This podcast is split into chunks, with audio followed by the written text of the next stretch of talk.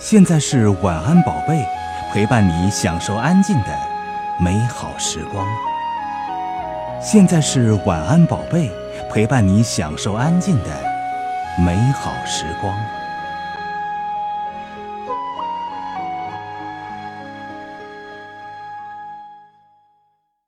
欢迎大家来到晚安宝贝，我是小鱼阿姨。今天我们的节目中特别为大家请到了国家二级心理咨询师、国际认证萨提亚模式高阶心理咨询师王建飞老师。王老师你好，你好，嗯，王老师也向我们的福州听友问个好吧。嗯，福州的听友大家好。是，接下来呢，我知道王老师会有两天在福州为福州的听友来。尤其是家长朋友来开设林文采父母大讲堂的课程，是这样吧？对的。嗯，那么您想给福州的家长和孩子们带来一些什么呢？呃，这个课程呢，其实是一个父母的课程。那这个课程的设计呢，是针对中国的这些，特别是年轻的父母如何养育孩子和把他孩子养育的。呃，更快乐、更健康、更成功，是站在这样一个角度来帮到各位家长的。嗯，您说到特别针对年轻的父母，是指说父母的年龄上有限制，还是说孩子的年龄上有限制呢？呃，这个呢，是我们主要的其实受众对象，我们会欢迎和希望那些呃八零后的爸爸妈妈，让他们来进来。因为在中国呢，八零后的爸爸妈妈是中国第一代独生子女开始做爸爸妈妈了。嗯，所以在我们的职业经历当中会看到这一批呃新的爸爸妈妈或者年轻的爸爸妈妈，他们带孩子过程当中会或多或少出现一些他们的焦虑或者他们的一些压力，那我们就会把这个课程来带进来，来帮到他们如何来把孩子带得更好。嗯，在您的这个界定范围内，八零后的这个家长，他所面对的孩子年龄段是从几岁到几岁呢？呃，可能各地会或多或少有一点地域的一个差异。那大概目前的八零后的这些爸爸妈妈，他们的孩子，呃，在小学阶段的会多一些。嗯，有个别的生育晚的呢，会在幼儿园中班或者大班。嗯，小学阶段到幼儿园的中大班，其实呢，在孩子的婴幼儿时期是显现不出亲子交流上的比较多的矛盾。没错，基本上孩子是属于被动的，在接收父母所传递给他的信息。但是呢，当孩子的个人意识慢慢觉醒的时候，中大班开始，可能孩子就会有一些。呃，如果说在亲子关系方面处理的不是很得当的话，孩子就会有一些比较异常的行为，是吧？是的，嗯，所以这个部分呢是考验父母啊，前面这个孩子成长的好不好，一个关键点就是孩子社会化的环节。那社会化的环节就是孩子上幼儿园了，或者更加典型的是孩子从上小学一年级开始接触呃课程了，接触老师和学校的教育的时候。那我就会凸显出这个孩子过去在婴幼儿时期，呃，爸爸妈妈养育他所带来一些困难或者一些障碍就会表现出来。嗯，您说的这个特别反映在孩子上小学阶段，也就是孩子面临着更加严格的一些社会规则以及更加明晰的一些呃任务的时候，他所产生的一些反应，对吧？对对对，那我知道您这个课程呢带到福州来将会开展两天，我不知道这两天有一个什么样的安排，能和我们的家长朋友做一个提前的预告吗？嗯，好的，这两天呢我们会聚焦在这样几个部分上。嗯，那第一个部分呢就是我们要带领父母，呃，如何认识和了解你的孩子。那如何认识了解你的孩子这个部分呢，会包括三个部分的内容。第一个呢，就看看你的孩子的情绪怎么样。嗯。那第二个部分呢，就看看孩子的人际关系怎么样。那人际关系就包括跟老师的关系、跟同学的关系。嗯。那第三个部分呢，就看看你的孩子有没有偏差行为出现，比如呃不爱上学了，比如逃学了，比如在学校呃跟同学经常打架呀、冲突啊啊等等这些。还有包括小一点的孩子，你比如经常缩手指啊，然后啃指甲呀等等啊这些行为出现以后。那怎么办？这是第一个部分。嗯，那么在孩子这些行为出现之前呢，可能会有一些亲子相处方式导致了孩子出现这些问题。那您的聚焦是在这些问题出现之后，还是也能够带到如何避免这些行为的出现上呢？呃，都会带进来。就是这些行为前呢，我们做一个，呃，行为出现之前呢，我们要跟家长呃这个做一个探索，就是我们如何避免孩子这些行为出现。嗯，那当孩子出已经出现这些行为的时候，我们就要教导家长，我们如何做。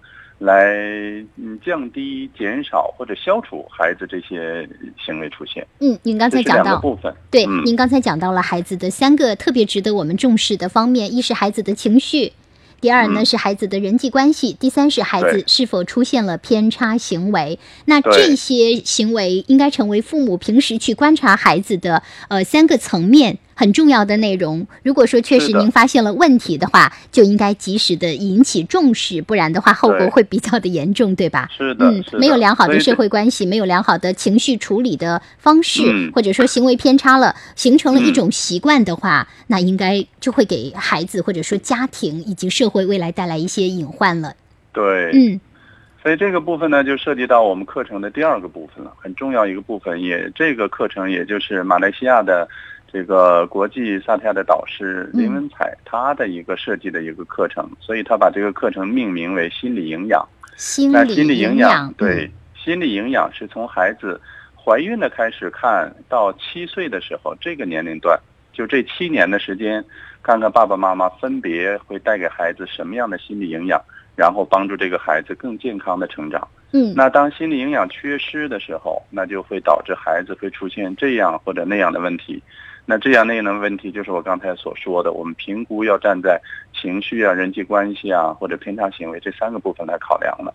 嗯，那您所说到的这个心理营养的话，可能我们的听友们乍听觉得啊，知道应该是给孩子有益的东西，可是具体是一些什么呢，就不是很清晰。您能也做一些呃 提前的这个分享吗？嗯嗯，所以这些呢，就涉及到你比如它是分这样几段的。嗯，第一段呢是从零到三个月，这三个月内孩子出生三个月内。那妈妈需要给到孩子什么？那在这一部分的心理营养呢，就涉及到妈妈要给到孩子一个生命至重的感觉，还有孩对孩子的无条件接纳的部分。那这两个部分，在三个月内的婴儿是非常需要的。那第二个段呢，就是当一个孩子从四个月开始到三岁，这个相对来说就是两年多、两年半多的时间。嗯，那这个时间其实也是考量妈妈的功能的。那这个妈妈，呃，在这个阶段上，更多的要给到孩子安全感和爱的能力。嗯，那当一个孩子有安全感的时候，获得爱的能力的时候，其实最重要的就帮助这个孩子建立一个好的人际关系，还有帮助一个孩孩子能够很好的表达情绪和处理情绪。那如果一个孩子如果安全感不够或者爱的能力不够的话，这个孩子就会有情绪啊，多多呃情绪很多，或者人际关系自然而然就出现困难或者障碍了。嗯，所以父母和孩子的关系其实是未来孩子和社会上其他人关系的一个样本或者说参考了。是的，是的，是的。那另外一段呢，就是看孩子呃四岁，呃到五周岁结束的时候，也就这两年的时间。那这两年时间，我们就考量爸爸的功能了。是前期呢，是一个基本的生命保障。当爸爸要介入的时候，应该带来的是一种力量感的东西，是这样吗？嗯，是的。所以孩子发展到六岁的呃四到六岁，呃这个年龄段的时候，需要爸爸的功能发展出来了。那爸爸的功能就聚焦在我如何能带给孩子自信，嗯，带给孩子的力量感，嗯，带给孩子的冒险精神或者冒险意识，带给孩子能够接受挑战，这是第一个部分。那第二个部分呢，就是会帮到孩子在性别认同上来帮助孩子过这一关。那这个是什么意思呢？就让这个孩子，你是男孩的话，会让他越来越把男性的特质能够发挥的好；那是女孩的话，也会把女孩的这个特质发挥好。那这一部分如果性别认同这一关过了的话，让呃这个男性和女性在社会呃这个成长的进程当中。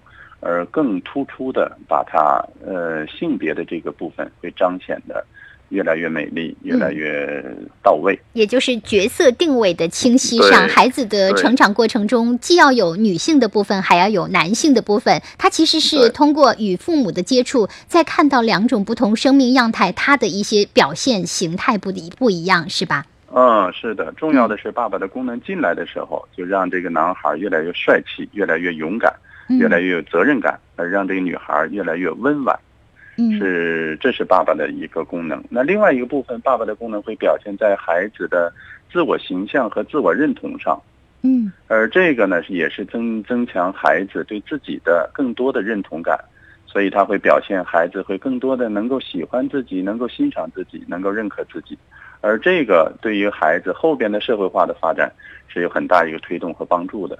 嗯，好，这个是讲到的给孩子心理营养的部分哈。您刚才讲到的基本是我们看到的效果是什么？父母在不同阶段有效的介入，我们看到孩子呢将会拥有哪些方面的一些，比如说安全感啊，或者是力量，或者是性别认认同清晰化。那么过程应该是怎么做的呢？就是您在课程里会跟大家讲的是吧？对这些呢会讲到，然后在课程也会涉及到一些训练的部分，我们会现场做一些体验呐，做一些训练的部分，然后看看这个妈妈在孩子的安全感上，我如何来做，才能让孩子更会获得更多的安全感。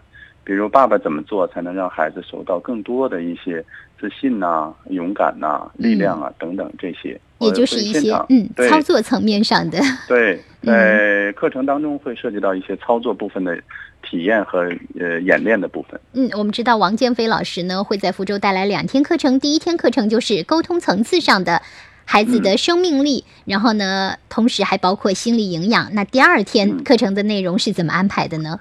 第二天呢，我们就会聚焦在呃这个探索一下家庭对孩子的影响。家庭对孩子的影响，其实近些年我们不断的在听到说原生家庭对孩子的影响是非常大的。嗯，对。那这个原生家庭呢，不同的孩子在他的原生家庭的结构是不同的。那这个部分我们就会，呃，聚焦到三种或者四种原生家庭的结构来探索对孩子的影响。嗯，比如我们会聚焦到单亲家庭对孩子的影响。嗯，那单亲家庭又包括两个部分，一个部分呢是爸爸或妈妈一方去世了，呃，然后给孩子在成长过程当中。所带来的这种单亲结构，那另外一个部分就是爸爸妈妈离婚了，然后孩子跟爸爸或者妈妈一方来单独生活，对孩子的影响是什么？对，这是不可避免的哈。目前这个社会上这种形态也是比较多的存在。是的，嗯。那另外一种家庭结构类型呢，我们就看这种基于单亲家庭而呃形成的一个组合家庭，嗯啊。或者叫重组家庭，就是再婚呐，嗯，对，再婚。那再婚的家庭里边就更复杂了，有的涉及到我原来跟另外呃一方有了孩子，然后再婚了以后，把这个孩子带到一个再婚的家庭里边生活，或者再婚了以后我又生了一个新的孩子，嗯，啊，在这个再婚家庭里边生活，所所以这种家庭结构对孩子的影响是什么？我们要做一些探索。嗯，那还有一部分就是收养家庭。收养家庭，比如孩子很小的时候，我就被，呃，送给爷爷奶奶养，或者外公外婆养，或者送给其他的人家去养了。嗯，那这种对孩子的影响是什么？呃，所以呃，大概会聚焦到这么三四种家庭结构类型。嗯，那么最正常的呢？那么就是说相对来说比较完整的，嗯，由父母带大的那这种家庭就叫主干家庭了。主干家庭就是家里边什么都不缺，我有爸爸有妈妈，我孩子在我这样一个孩子在这样一个主干家庭当中长大，所以那就看看爸爸妈妈的功能。如果在孩子的前七年都发挥的很好的话，那这个孩子就是健康的。是生理也健康，心理也健康，那这个孩子在未来的发展道路上，那都是很顺利的。嗯，但是同样这一类的家庭也会存在一些呃教育上的问题，导致孩子的一些偏差行为，或者说情绪反应呃不当的行为。嗯，对，那这个部分就涉及到我们课程的另外呃一个呃设计的部分了。那这个部分就看看呃家庭的关系对孩子的影响。那这个家庭的关系呢，也会聚焦到两个部分。一个部分呢是看孩子在六岁或者七岁这个呃发展阶段，爸爸妈妈之间的关系对孩子的影响。那另外一个关系呢，就是爸爸妈妈对孩子的教育的模式对孩子的影响是什么？嗯，那这里讲到的是不是父母在对孩子教育模式的差异认识上，给孩子会造成一些冲突所带来的影响？嗯，是的，是的，是的，是的，嗯，会聚焦到这一部分做一些探索。那接下来涉及到的呢，就是当孩子在这种家庭呃不同的家庭结构呃长大过程当中有很多的情绪了，那我们就会看看如何帮助孩子或者帮助爸爸妈妈做情绪管理。嗯，也就是提升情商的一个部分，对，是吧？嗯，所以呃，交给孩子或者交给爸爸妈妈。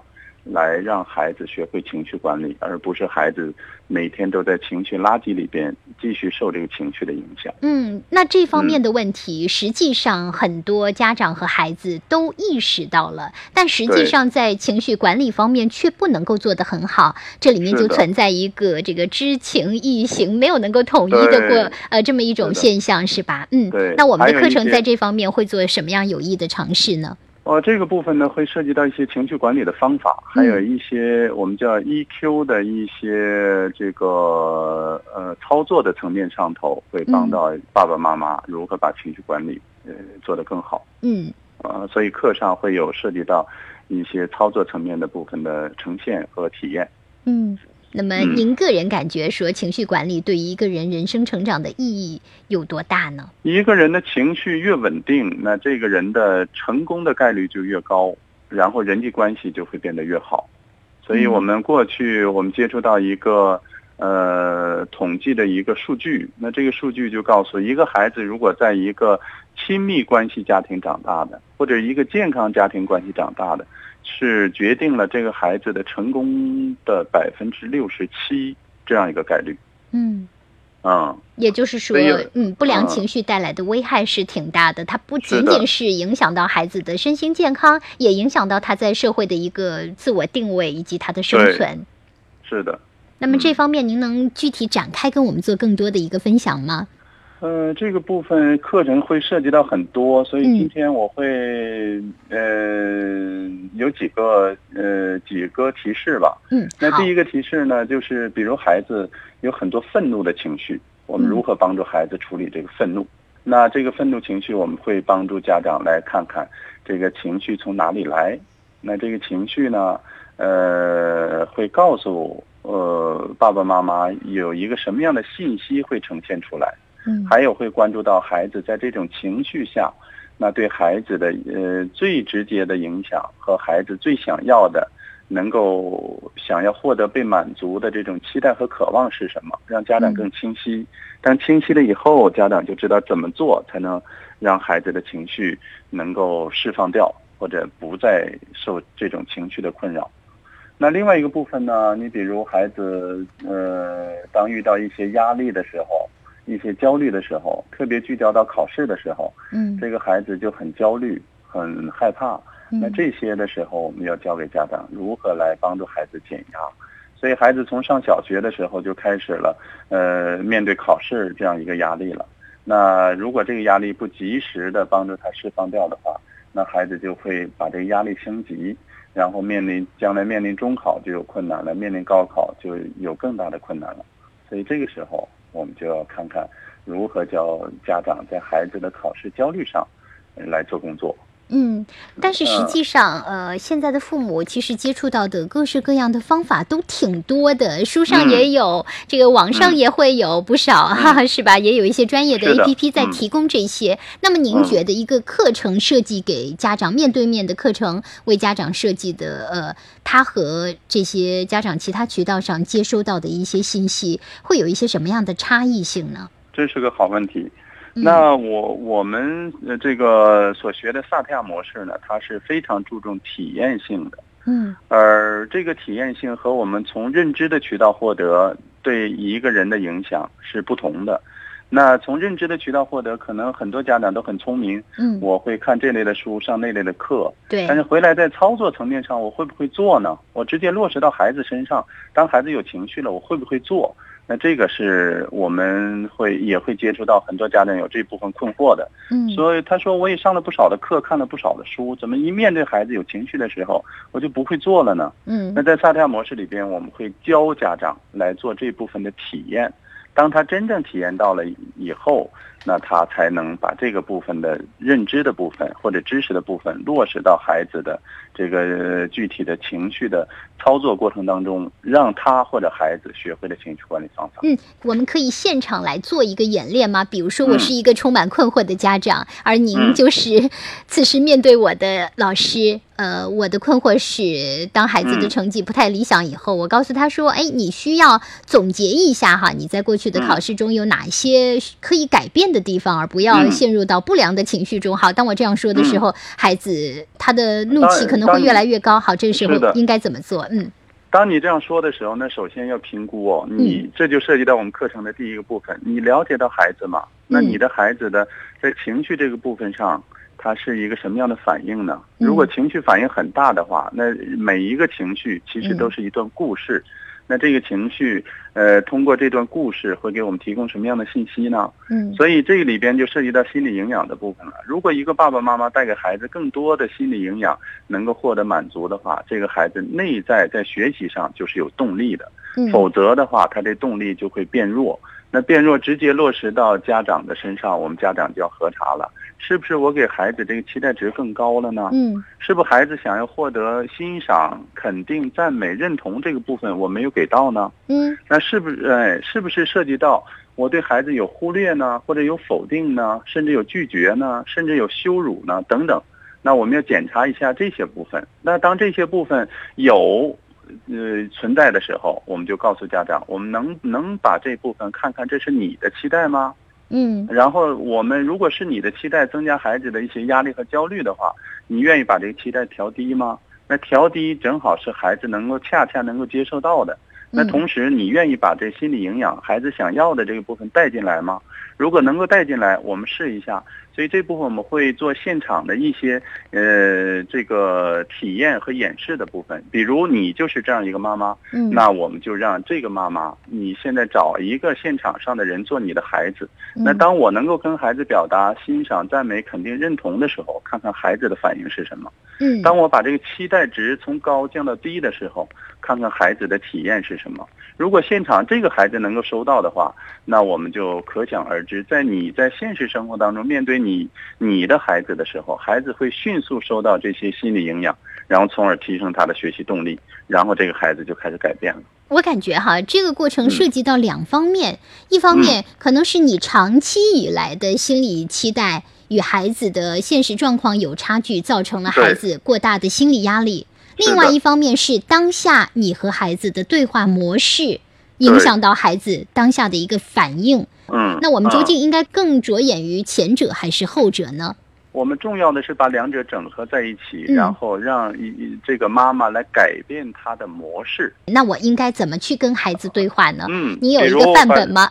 是的，哎，比如孩子拿一份成绩单出来，上次呃上次他考在第五名，这次就考到十五名了。嗯，那妈妈拿到这个成绩单，能不能第一时间来用关注的？这种眼神来跟孩子对话，来，孩子，你看这次我们拿到这样一个成绩单了，我们两个能够坐在一起，来看看这个成绩单吗？这就是你邀请孩子进来了。那第二个部分带来一个什么样的信息呢？嗯，妈妈看到你这次从上次的呃这个五名落到现在十五名了，那妈妈很想知道过程当中发生了什么呢？我们可以探索一下吗？那这个过程是这个这次的题变得难了呢，还是在过程当中我们有一些小粗心呢？嗯，或者我们在复习的过程当中努力不够呢？或者还会有其他因素出现？你可以跟妈妈讲讲吗？所以，当一个孩子收到被尊重的信息、被关注的信息，同时这个妈妈没有把指责和抱怨带进来的时候，孩子就愿意跟你分享。那分享的时候，你要认真听孩子在这个过程当中，他希望被看见、被关注的部分。也许是他粗心了，也许是他没有准备好，也许他努力不够。呃，那这些当孩子分享出来的时候，那我们就把下一个动力带给孩子。那这些是不是妈妈允许的呢？如果妈妈能够接纳和允许的话，那我们看看我们这一次，呃，做一些新的调整。调整之后，我们看看下一次考试会发生什么，然后再把一个新的动力带给孩子。你在这个过程当中，需要爸爸妈妈给你一个什么样的支持呢？或者我们要不要找什么课外的老师来补一下呢？要不要和班主任沟通一下呢？我们呃嗯用什么样的更好的方式来保证我们下一次就会把这个成绩提升上来呢？所以，当你把这些信息带进来的时候，用一种接纳。呃，允许和爱的这种方式带给孩子，孩子就很容易来收到你对他爱的部分，同时来提升他的动力。也就是建飞老师呢，将通过两天的课程。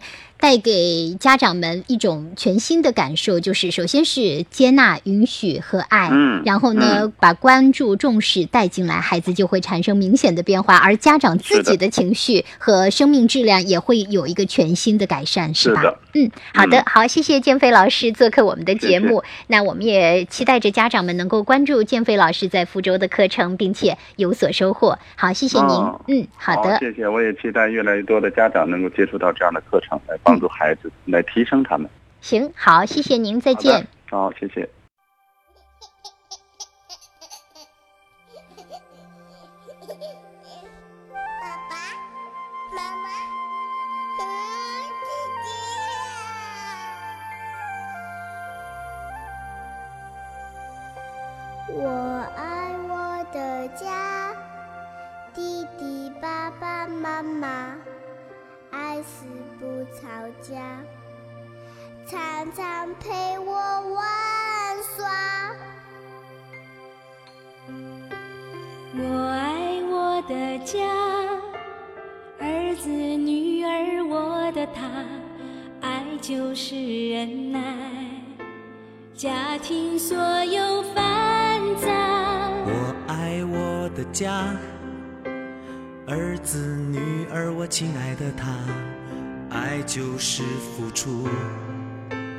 让家不缺乏。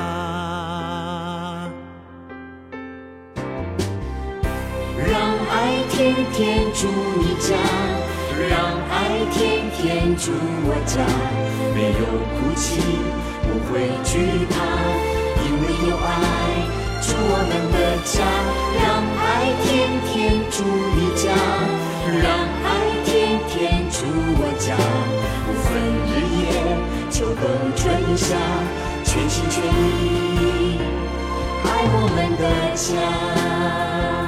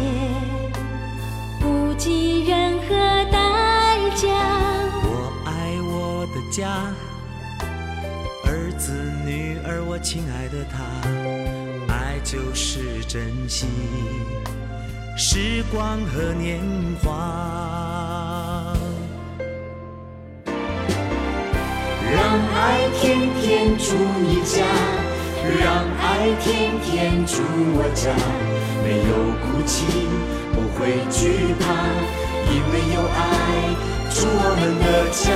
让爱天天住你家，让爱天天住我家，不分日夜。秋冬春夏，全心全意爱我们的家。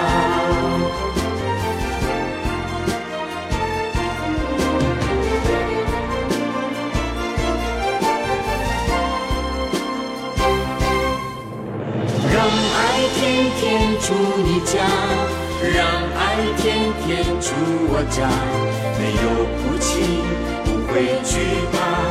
因为有爱住我们的家，让爱天天住你家，让爱天天住我家，不分日夜，秋冬春夏，全心全意爱我们的家，让爱天天住你家，让爱天天住我家，充满快乐，拥有平安，让爱永远住我们的家。